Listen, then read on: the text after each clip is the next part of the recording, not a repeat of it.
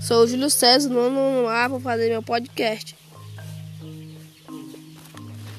O título do podcast é A Carta. Eu entendi assim. Escrevi uma carta por sentir a saudade no meu coração. Esperava que ele esperava que me desculpasse pelos meus erros, que a carta era uma prova de amor, mas o que importava era que compensava que não sabia mais que amar ninguém, que já tinha pensado, passado um ano sem te ver, um ano sem te amar.